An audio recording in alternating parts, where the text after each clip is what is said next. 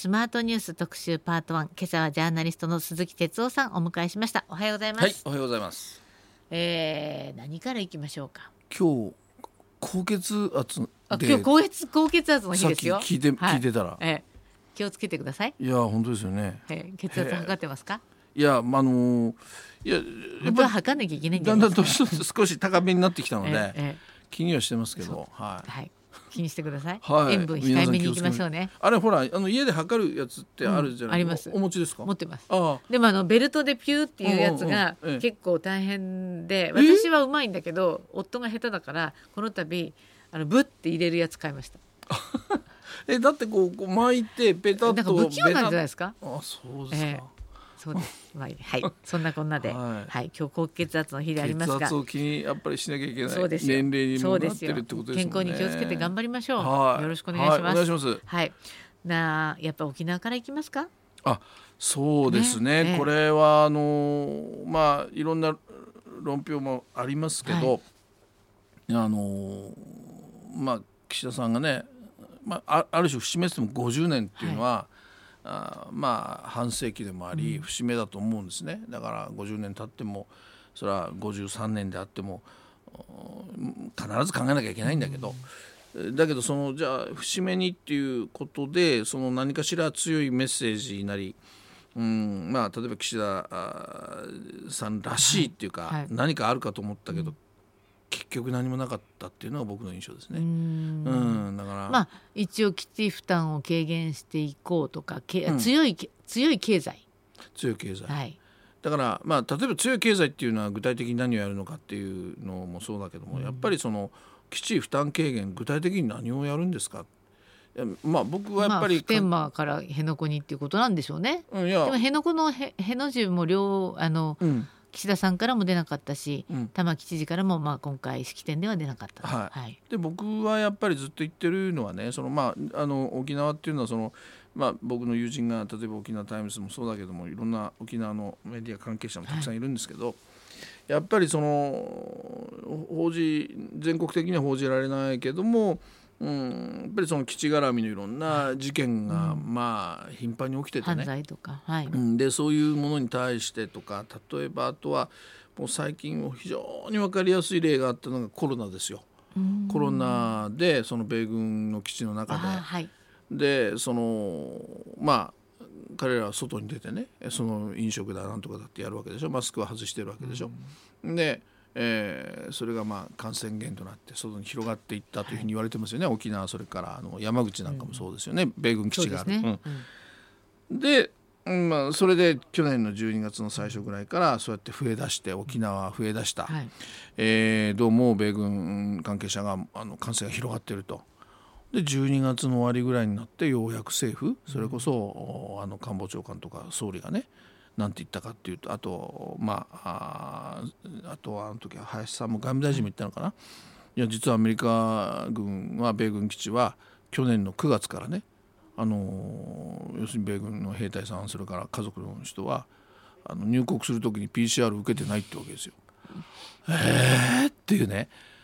いや要するに違い保険のそこだけはアメリカっていうことだったんですね。そうなんですよ、それでねこれはやっぱりそれを保障しているのがまずざざっくり言うと地位協定というのがあってはい。取り決めがあってで結局アメリカのそのまあ基地の米軍の基地の中で起きたことにはあの例えば日本の法律がどこまで適用できる、いやなかなかできない。それからじゃああの外に出てきてなんか事件を起こしてもあの保証身分が保証されちゃうみたいなね、やっぱりまあある種非常にこう不公平な地位協定って言ってもいいのかな、まあ、あのそういうふうなものがあずーっと残ってるわけですよ。で大きな事件があったり殺人事件があったとかね昔ありました少女のあの、はい。暴行事件があったとかね、あるとねいやっていうんで少しずつそのまあ改定というほど大げさなことじゃないんです。だけどこの事件はあこういう刑事事件はじゃあ日本の法律で裁きましょうみたいなね、まあ、少しずつやってでもこれ僕いつも例例としてあげます。例えばドイツとか韓国も同じように米軍基地があってでそこもちゃんと地位協定あるんですね。うん。でもこれはね、はい。やっぱりそのドイツならドイツえー韓国なら韓国のやっぱり、えー領土内で起きてることはそこのやっぱりこう法律が適用されるんですよ。じゃあ日本ほど不公平感がないんですか、そうそうそうそう、まあ、全部じゃないんだけども、えええやっぱりかなりの部分でそのでやっぱり例えばドイツなんていうのはドイツのその国会でね、えーいろんなことを決めてそして初めて了承できるするとかね。はい。だからそういうルールがなんで日本だけね、ん。そうですねそれ。そういう話なんですよ。えそれでねだからあのそれを地位協定をそのあの改定するつまり見直していくんだと、はい。い、やいうことならあの分かるんだけども、結局地位協定は本質的なことは変えないで、その時その時で、まあ、対応してると。だから、うん去年のそのそうそうそうそう、去年のコロナがわっと流行ったのもあの岸田さんはむしろアメリカ軍がねと話をしてアメリカ軍の方で自主的にじゃあ気をつけると言ってる、まあ、その勝ち取りましたみたいな。いやいやちょっと待ってくださいよと。でやっぱり僕地位協定っていうのはその実は安倍さんの時はチャンスだったと思うんですよ。つまり、あのある意味ではそのあのアメリカとは非常にいい関係だったわけですよね、トランプとね、えええこういう時こそそのいわゆる変えられるんじゃないかっていうね。うん。その、アメリカと喧嘩をしてじゃなくてむしろ近いんであれば、でもそれやらなかった。でもちろんす菅さん短かったけど、で岸田さんは50年という節目にありながらこの地位協定について触れてない。うん。だから僕はねやっぱりこう非常にその辺がああ結局何もなかったなというのそれともう一ついいですか、はい。やっぱりあの僕がたまたまかもしれないけど、まあ、バン記者っていうかあの政治部のフジテレビの政治部に僕が出向してる時にたまたま僕はバン記者をしてそしてお付き合いが始まったのがえー政治家が例えば橋本龍太郎さんとか、はい。梶山さんとか、はい。野中宏夢さんとか。はいはい。やっぱりお沖縄にあるそうなんですよ、みんなね本当沖縄に通ってたんですよ。岸田さんになってから初めてですよね今回うん、そうそうそうそう、それでえーっと岸田さんは2回目かな？いやごめんなさい。ちょっと初めてだと思います。記憶が初めてかな、はい。うん、それで、えあのー例えば石破さんなんかもまあちょこちょこ、あの三役の時なんかは行ってたんですよね、でもね沖縄に通う自民党の政治家ってなんか僕最近思い浮かばないんですよ。つまりえあ自分はもう本当に時間があれば沖縄に行ってね、ええ。沖縄の人たちと話をしながらねあのいろんなことをっていうそういうなんかこう沖縄をライフワークにしてるようなその政治家が今いるかなっていう。もしいや俺は言ってるよって言うんだったらそういう人はむしろどんどん前に出てねやっぱ沖縄はこうなんだっていうふうに自民党の中でもやってくれればいいんだけど、そういう人がなかなか出てこない。つまり、まあ、安全保障の問題だから、はい。あーなんか一個人が言ってみたいなことを言う人もいるんだけどいやそれは違うでしょうと、だからやっぱりね僕は沖縄と向き合うというね、あのーなんかきっかけにしなきゃいけないと今回すごく思ってたんだけどなんかそういうこう空気が政治側から感じられないっていうね、うん。僕は非常に残念ですね。うん。そうですね。あのまあ今新聞などはねちょうど50年って特集をわーっと書いてる新聞結構あるんですけれども、あの今ちょっとウクライナ危機があって、うんうんこう岸田さんもうん沖縄50年ですとかね、うんそういうムードになってなかったっていうのはあるんじゃないですかね。ありますねそれか正直なところね。らやっぱりウクライナのことがあったので、うん日本も安全保障を考えるとね沖縄っていうのはまあ非常に最前線ではあるわけですよ、だから、まあ、ここをそのえ基地をどうするこうするみたいなことを、なかなかあの触れにくいとかね。そうですね。今こう、うん。安全保障っていうのはものすごく必要必要だっていうこう、ムードが世論調査などでもちょっと出てきているので、ええええ。そうすると基地軽減っていう沖縄のうん。その,、あの目標というか気持ちはあっても、うん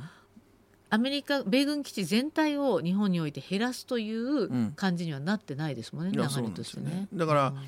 基地負担軽減っていうけど、うん。例えば曲げ島の話なんかありましたけどそれが具体的にどうなのかとかね、いや僕はやっぱりその安全保障論っていうのはその今週ちょっと書いてるんですけどええはい。あのー実は先人たちは自民党のね、まあ、あの先人たちはそのいやそういうふうに備えなきゃいけないんだけど、自衛隊も強化しなきゃいけないんだけど同時にそれを行使しない外交っていうのがセットなんだと、うんそうするとその外交をどうやっていくっていうところが今ほとんど議論されてないですよね。だからそうですね、うん、僕はそういう意味では非常にこうちょっと半分抜け落ちてるんじゃないかなと思う、そういう中で迎えた沖縄だから、うん。だからそのもっとその考えてもよかったんじゃないのかな。だからその米軍基地の意味合いっていうのは、まあ、安全保障上こうだって当然今の議論は出てくるけれども、あのそうじゃないその方法ってなんかないのって基地を軽減する。例えば、まあ、石破さんなんかよく言ってるけど石破さんなんか逆に言うとそこを自衛隊でカバーするっていう方法もあるんじゃないかとかね、えええー、でもその分地位協定は見直すべきじゃないかとかね、うん、そこのまでいかないんですよね、うん、50年の節目なのに政治がね。あそうですね。うん。だから、まあ、あとは日本国民っていうか、まあ、僕ら今東京に住んでるけどみんながその沖縄っていうものをその当事者として考えるか。なんか沖縄って遠く離れたところでうんちょっと距離感を持ってる人すごく多いでしょ。でだけどこれ前もちょっとお話したと思うけど横浜のね、あのー、これあの藤木組っていうあの大きなねあの、はい、あそこのあの藤木、えー、幸男さんか、はい、えー、がおっしゃってた前僕に話してくれたんで自分はその沖縄をなんか応援したいと、うん、何か沖縄のためにしたいとおっしゃるんですよ。で横浜で随分離れてるのにと思ったら要するに藤木さんが僕に言ったのはその。うん、かつてその沖縄にこうアメリカ軍が攻めてきた、はい、要するに日本の本土を攻めてきたわけですね。入り口として。それでその時にもう実はあの横浜の沖合にねもうアメリカの軍艦がもう待機しててね、うん、で沖縄を攻略したらもう一斉に横浜も攻めてくるような体制だったんだ、うん、ところが沖縄が、うん、まあ頑張ってくれたと、自分たちの命をもうねあれしてでもそのそこで抵抗して、はい、でそれ何日もかかった。それで結局、えー、っと横浜の沖合にいるあのアメリカの軍がじゃあ一回引こう時間かかってるからっていうことで引いたんだと。つまり横浜を助けてくれたのは沖縄の犠牲の上にあるんだと、はい、だから自分たちは遠く離れてるけど何か今沖縄のために最後できないかっていうね、つまりそういうことだと思うんですよ。うすね、うん、だからそういう思いをやっぱりその日本全体でやっぱ持たないといけない。なんかこう沖縄ってちょっとこうねみんな大好きなんだけど、うん、そういうまた今今の世代って違う意味の好きになっちゃってるかもしれませんね。ね当事者意識がやっぱないかなっていう、だから、まあ、そんなことも考える機会にしそうです、ね、するべきだったと、ね、だと思うんですよ。えー、はい、えー、今朝はジャーナリスト鈴木哲夫さんをお迎えしています。パート2でも引き続きお話を伺いますのでこの後もよろしくお願いします。はい、お願いします。はい続いてはスマートニュース特集パート2今朝はジャーナリストの鈴木哲夫さんにお話を伺っています。後半もどうぞよろしくお願いいたします。はい、ます。あのそういえば細田発言月給100万円しかないと細田議長が発言したと言ってこれは結構な話題話題っていうか批判を集めましたけどどうなんでしょうね？いやどう思いました？聞いて。いや本音なんでしょだからやっぱりその、まあ、金銭感覚っていうのももちろんあるんでしょうけどね、うん、あのっていうか僕はやっぱりすごく思ったのは、はい、そのまあ論理的にねそのなんていう論理的にって変だけどもその酒飲みながらその僕らがよくわかんないことでわわわわいちゃもんつけたり文句言ったりする、うんうんうん、そういう次元の話ならわかるけど。はいこれは10日の自民党の参議院議員のパーティーの会場でおっしゃった発言なので。その時にね、ええ、いや僕すごい厳しい言い方かもしれないけど第一印象その話聞いた時にあじゃあもう早く政治家辞めてどうぞあの 一流企業の会社になって社長になってくださいって思いましたよ。そうですよね、うん、だから1億円もらえるんだから、はい、じゃあじゃあそちらどうぞっていう。つまりあの上場会社の社長が1億円は必ずもらうと主張しているってことは、うん、つまりもう議員はもう本当少ねえんだよっていうことを言いたかったわけでしょ。そうです。ということは、はい、ある意味ではその議員というのが一つのまあ職業として、はい、もっと言うと家業、あの稼ぐ方のね、はい、家の方じゃなくて稼ぐ業、つまり、あのということなんですよ、になっちゃってるってことなんですよね。だからそのまあ100万円の価値っていう例えばその単純にさっきも言いましたけど金銭感覚で言うと100万円一月もう稼ぐのなんてとんでもなく大変なことでみんな頑張ってる中で100万円もこの人もらってるのかと、ね、それを少ないって言ってるその金銭価格の問題も一つあるけれどももう一つはやっぱり政治家がそうお金で仕事の価値を、うんはい。まあ、政治の家の仕事の価値をお金に換算してこれ喋ってるわけでしょ？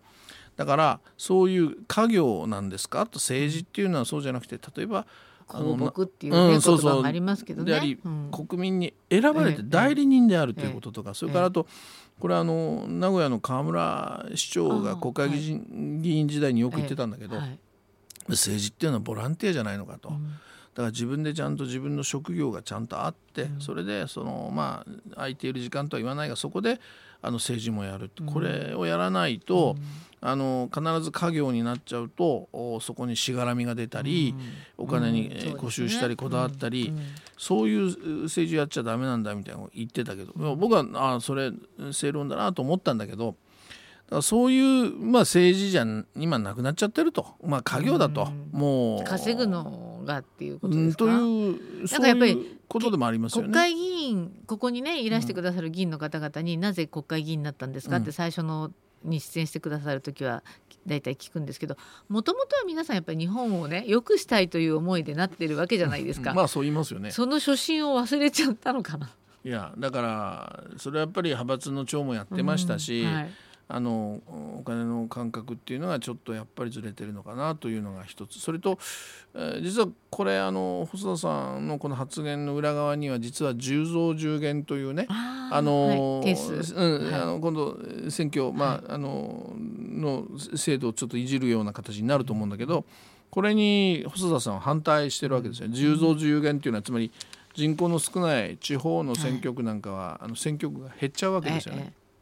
だからまあ、そそれでいいのかと彼はずっと10増10減に反対っていうか、まあ、異議を唱えて、うん、まあ、来てる。その、まあ、流れの中でね、えー、結局100万円ぐらいで議員がね雇えるなら雇ってもいいじゃないかみたいな、まあ、そその辺の10増10減となんか絡んでるというふうな見方や論評があるんだけど僕は、ええ、あの全然これ次元の違う話で。10増10減に対してやっぱりおかしいと言ってるのとそこにその100万円でしか自分はもらってないっていう100万円という価値観をそこにこう持ってきてそこでなんか理論づけてるとしたらもうそれ自体が僕はおかしいと思う。そうですね国会議員の数っていうのは、うん、まあ、どうすべきかっていうのはまた全然違う次元の問題で。選挙制度はそう例えばその人口の日に人口比でやっていくべきなのか、うんええ、それともやはり各県に1人は代表がなきゃおかしいのかとか、まあ、いろいろな議論があるけれども、あの一票の格差という観点では、まあ、最高裁の判決っていうのはあるわけで仕方がないですよね。その通り。だから僕はあのそれでねもう一つ、まあ、せっかくだから言うとずっと僕は最近、はい、っていうかまあ最近でもないかもうここ5年ぐらい思ってるんだけどあの要するにね選挙制度そのものも果たしてこれでいいのかって僕はすごく思うわけですよ。すね、今のね、うん、根本的にね、はい、だから細田さん10増10減がどうのこうのって言ってるのは今の現状の選挙制度で、現状の小選挙区でね、はい、でこの中で要するに10増10減やるとおかしいという議論になってるわけですよ。うん、じゃあ今あるその小選挙区の選挙制度そのものはどうなの？っていう僕は議論すべきだと。はい。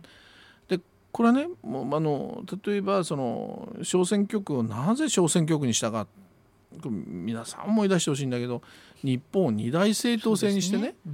うん、常に政権交代するかもしれないという緊張感の中であの政治をやっていくのがいいんじゃないかって、うん、それで小選挙区にしたわけですよ。はい、で国民は、まあ、ある種僕はそれは壮大な実験だと思ってて、うん、で国民の有権者の方はそうか二大政党そうかじゃあそれちょっと一回その実験に参加してみるかと。あの日本人ってあんまりこう変革望まないけど、うん、で、ね,、も、政権交代あやってみようかっていうことであの民主党政権誕生させたわけでしょ？はいはい、民主党政権があんな調子になって自民党に戻ったわけでしょ？うん、そしたら国民はねその選挙制度の壮大な実験にちゃんと一回参加してるんですよ。じゃあ政党側は何やってんの、いまだに二大政党になる努力してますかっていう何にもしてないでしょ、うん、ここにいらっしゃる方たちも番組始まった当初はね、うん、二大政党っていうことをすごくおっしゃっていたと思うんですよ、うんうん、ちょうど、えー、民主党政権が終わって、うん、終わる頃から始まってるので、うん、2012年に始まったので、うん、ちょうどまさにその時期、うん、でまだままた戻したいっていう意識があったんだけれども、もう最近はそういうねムードがなくなってきているので,、でやっぱりそうなると今の選挙制度とこの今の状況を加味しちゃうと、結果っていうのが、うん与党にぐわーっていっちゃうっていそううね。いうことです。そういうことです。そういうことです。だからそのその選挙制度で政権交代が可能なその2つの大きな勢力が、あの争うことによっていやいつ政権失敗したら取られるか分かんないっていうんで緊張して、で国民の声を聞いて、でこういやこう切磋琢磨するっていうそのための二大政党だしそのための小選挙区制でしょ。それやらないんだから。結局今、あのえーどことどこと組んで政権取るためにどうする安定する。で野党の方もじゃあ一つになるかってならない。要するにね僕に言わせると国民はちゃんとその壮大なる実験にうん意を決して参加したのに政党政治側は何もやってないってことですよ。そしたらねこの選挙制度をやっぱ変え例えば中選挙区。これはいい悪いまた議論あると思いますけど中選挙区っていうのはある程度のエリアを決めて、はい。そこで何人か複数の当選者を決める。でそこでやっぱりとあのつまりトップを取らなくても、あの2番でもいいうん、2番でも3番でもいい、ええ4番でもいいわけですよ。そうすると専門性のある人なんかも選ばれるかもしれないし、じゃあ中選挙区っていうのがじゃあ日本にやっぱ馴染んでるのかな、多党性が馴染んでるのかな、中選挙区の方がお金がかかるんですかね。とまあそう金をかけるかけないはこれは やる人たちの問題であって、ええ僕らの責任じゃないわけでね、ええ有権者の責任。だだけどまああのそういう意味でじゃあ中選挙区っていうのが例えばどうなのかとかじゃあもっと言うと例えば今もうすぐ参議院選挙があるけど参議院選挙だってなんかしゅしょあの衆議院のなんか焼き直しみたいな感じでしょ？選挙区もあって全国比例もあってみたいな。難しいですよね。うん、ざそうじゃなくて例えば参議院は選挙はもう完全にそのあの全国区だけにするとか、で参議院議員は絶対にあの、まあ、政党に属さない。これは無理かもしれないけど例えば自民党の派閥には属さないとかね。なんかつまりそういう衆参のセットでの選挙制度とかそういうことをね僕はもう議論してくださいよって話だと思うんですもそれって 本当の意味の身を切る改革だから。うん、あとその議員定数削ね、減、議員定数削減って言ってえーって今でもねなりたい人たくさんいるのにって言ってもね。うん、だから ごめんなさい。そういうねその細田さんが言っている10増10減賛成か反対かっていうのは極めて今の制度の中で今の自民党の例えば安倍さんだとか二階さんとかこの辺が減っちゃうわけですよ、選挙区がね。でそういう自民党の議員が何人いてそれが例えば滋賀なんかもそうかな。でそういうなんか次元でしょ、根本的なとこじゃないわけですよ。自分の派閥が減っちゃうとか、うん。だからこう国民は冷めますよね。冷めますよ。そそれでそこへ来てね、ええ。それをその説明する道具にしたのが100万円じゃしかもらってない、えまあ、だからねうんどうなの？僕は極めてこれはまあ劣化してるのかなっていうふうにすごく思いましたね。うんそうですね、うん。まあ、ちなみに今日の朝日新聞にもこの話題出てましたけれども、えー国際的な議員交流団体、うん。列国議会同盟うん。というところの、えー情報によりますとアメリカは上下院ともに、えー、2250万円うんイギリスは下院が1298万円。うん。上院は無報酬。うん。というね。だから本当にまさにさっきおっしゃった。うん。ボランティア的感覚というか国いをというところもあるうんねですよね。があるのかもしれませんし、だからそういうものと比較しながらでもいいし、ええええあのだからなんていうのかなあの議員の身分っていう例えばその100万円だけじゃなくてこの前ほらあの JR 無料パスをとはい。そのまま使ってた。文通文あの今言言わないんですね。文通費って今 言わなくなったね、まあはい調査研究広報滞在費。はいはい。の話とか、あのこれも毎月100万円あるからええ。結局倍じゃないですか。でもねこれも僕はやっぱり政治がすごく彼らの活動でお金がかかってるとか移動とかねあの知らなくないですよ。僕も長くやってるから、だから必要なおお金はやっぱうん必要だなっていうふうに思うわけで、だからそれはじゃあ国費で僕やってもいいと思うんです。よ、だから当たり前にはい。領収書出しゃいいじゃないですか、そうですね。なんでそこで揉めるの？あそうですね。領収書いらないだったいやねだ。から。なんかちょっとおかしいんですよね。だからそこは領収書はねえ領収書はなくて、まあええ俗に言う文通費ですよ、ええ。俗に言うね、ええ。それは領収書なくていいじゃないかって言っててね。で一方では100万円じゃ少ないってね。うん。えやっぱり劣整合性あるんですか？やっぱり政治の劣化ってよく言われますけど、うんうんうんこれもそうじゃないですか。女性5人顔で選べば一番。維新の議員が、ね。